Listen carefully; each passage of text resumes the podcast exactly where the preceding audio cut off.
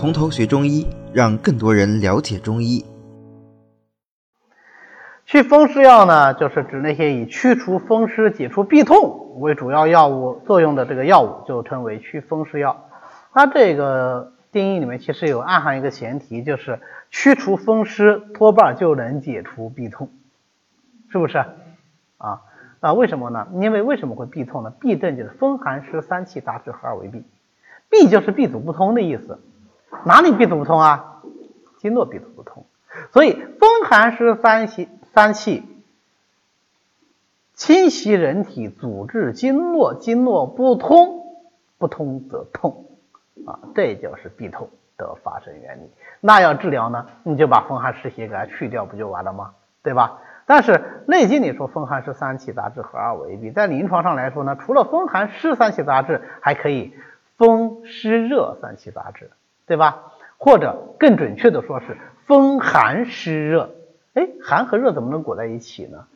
因为风寒湿杂质合二为痹，遇久化热，所以风寒湿又兼有热啊。这就是为什么我们治疗热痹的时候，往往还要用温药的缘故，因为它底子里面还是可能有寒的啊。好，那这个是题外话，那意思就是说这一类的药都是祛除风湿的，但是因为祛除风湿能治痹痛，所以这一类药。很多都是能够治痹痛的，它们一方面能够去除在肌表和经络的风湿，另外一方面啊，这个药物它同时具有什么通经啦、活络啦、止痛啦、强筋啦、健骨啊这样的一些效果啊，所以呢，呃，我们一般把它用于风湿痹痛、经脉拘急或者肢体的麻木不仁呐、半身不遂呀、啊腰酸呐、腿痛啊。痿弱不用啊啊，主要是肢体的痿弱不用啊啊这样的一些个病症。那么祛风湿药有什么特点呢？呃，首先我们要看一下它的配伍特点啊。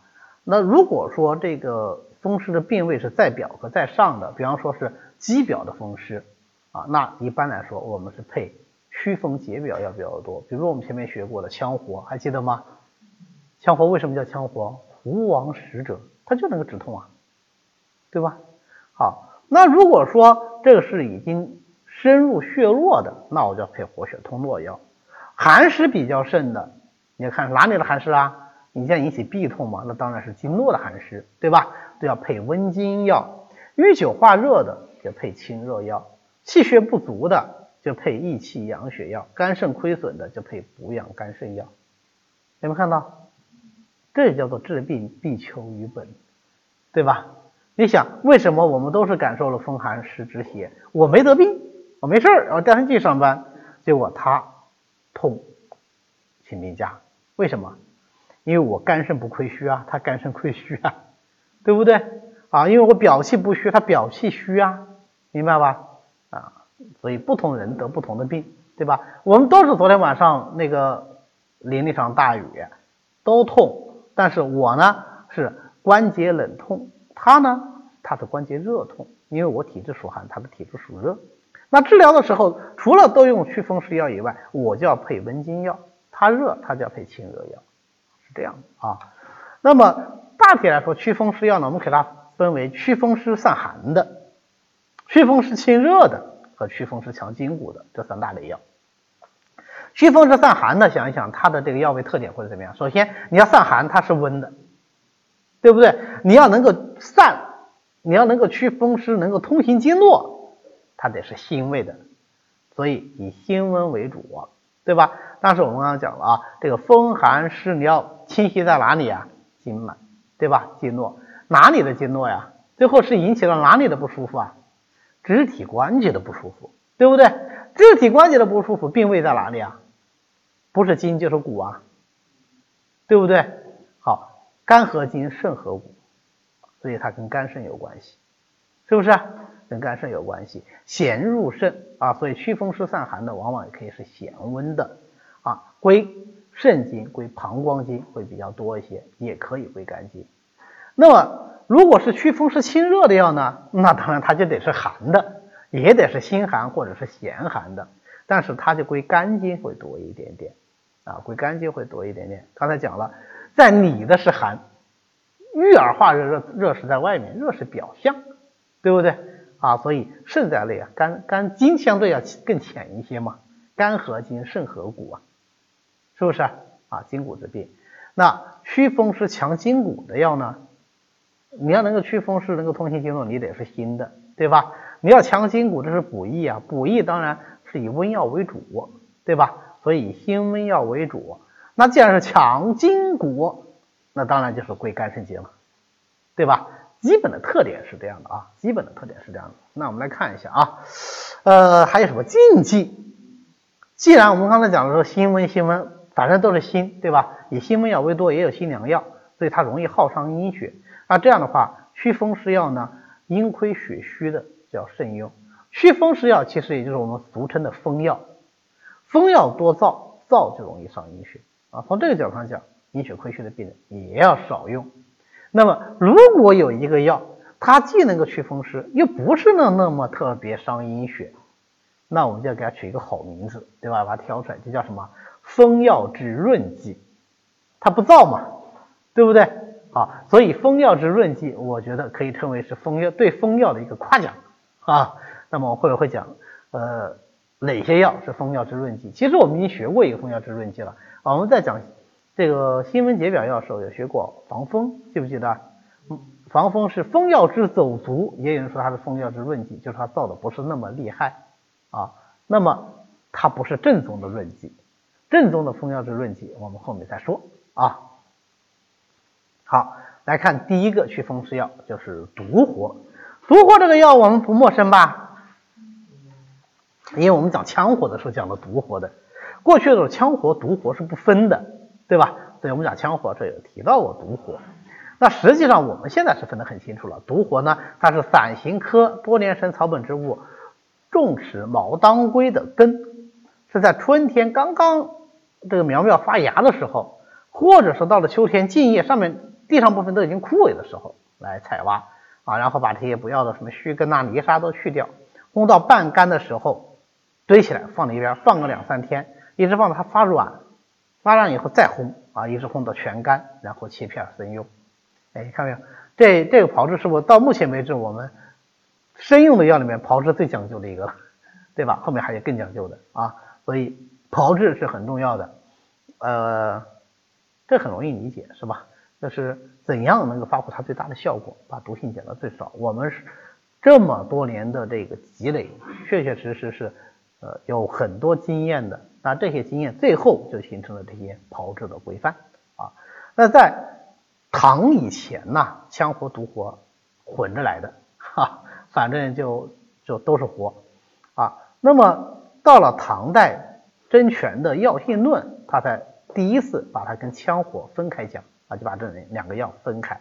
那为什么叫独活呢？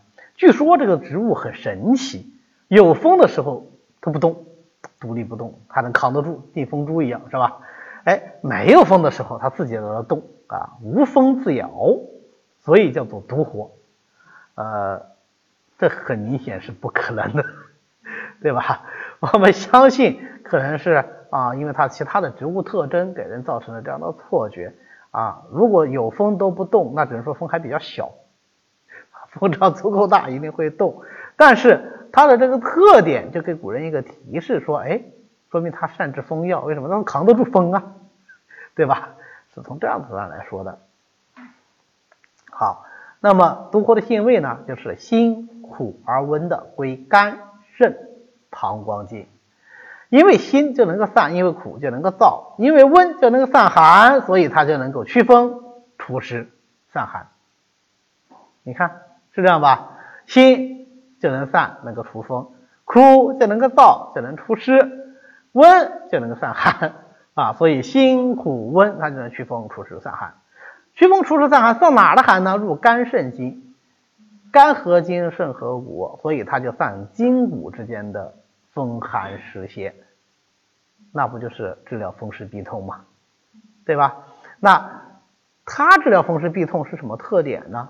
跟羌活相对应，羌活善治上半身，它就善治下半身；羌活善入膀胱经，它就善入肾经；或者说羌活入太阳经，它就入少阴经啊，就是有这点区别。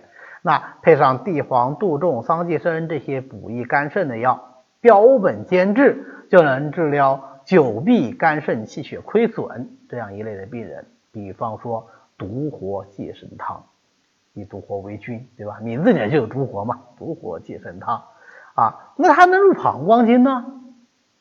对吧？我们讲羌活入膀胱经为主，它入少阴经、少阴肾经为主，但它同时也还是可以入膀胱经的呀。入膀胱经，膀胱主表，三焦膀胱者，腠理毫毛其应也，对吧？膀胱能够主表，所以它也能够治疗风寒表症，但是它同时能够燥湿哦，所以对那些风寒表症兼狭湿邪的，是不是效果就尤其好啊？啊，所以它配上羌活、呃柴胡、枳壳、前胡，就能够治疗。风寒表症，比方说人参败毒散，羌房败毒散也是类似的一个方子啊，也是类似的一个方子。那么我们过去讲治疗外感啊，北人纯用麻桂，南人纯用金方，所以我们用金方败毒散，对吧？金方败毒散就是人参败毒散再加上金界防风，就是金方败毒散啊，这个都有用到毒活啊，原因就是在于此。那如果是再表治湿肾呢？皮肤上有湿邪留滞呢，那就皮肤湿痒，它能够燥湿啊，它又能走表啊，是不是就能够治疗皮肤的湿痒啊？啊，所以这也是毒火的一个作用。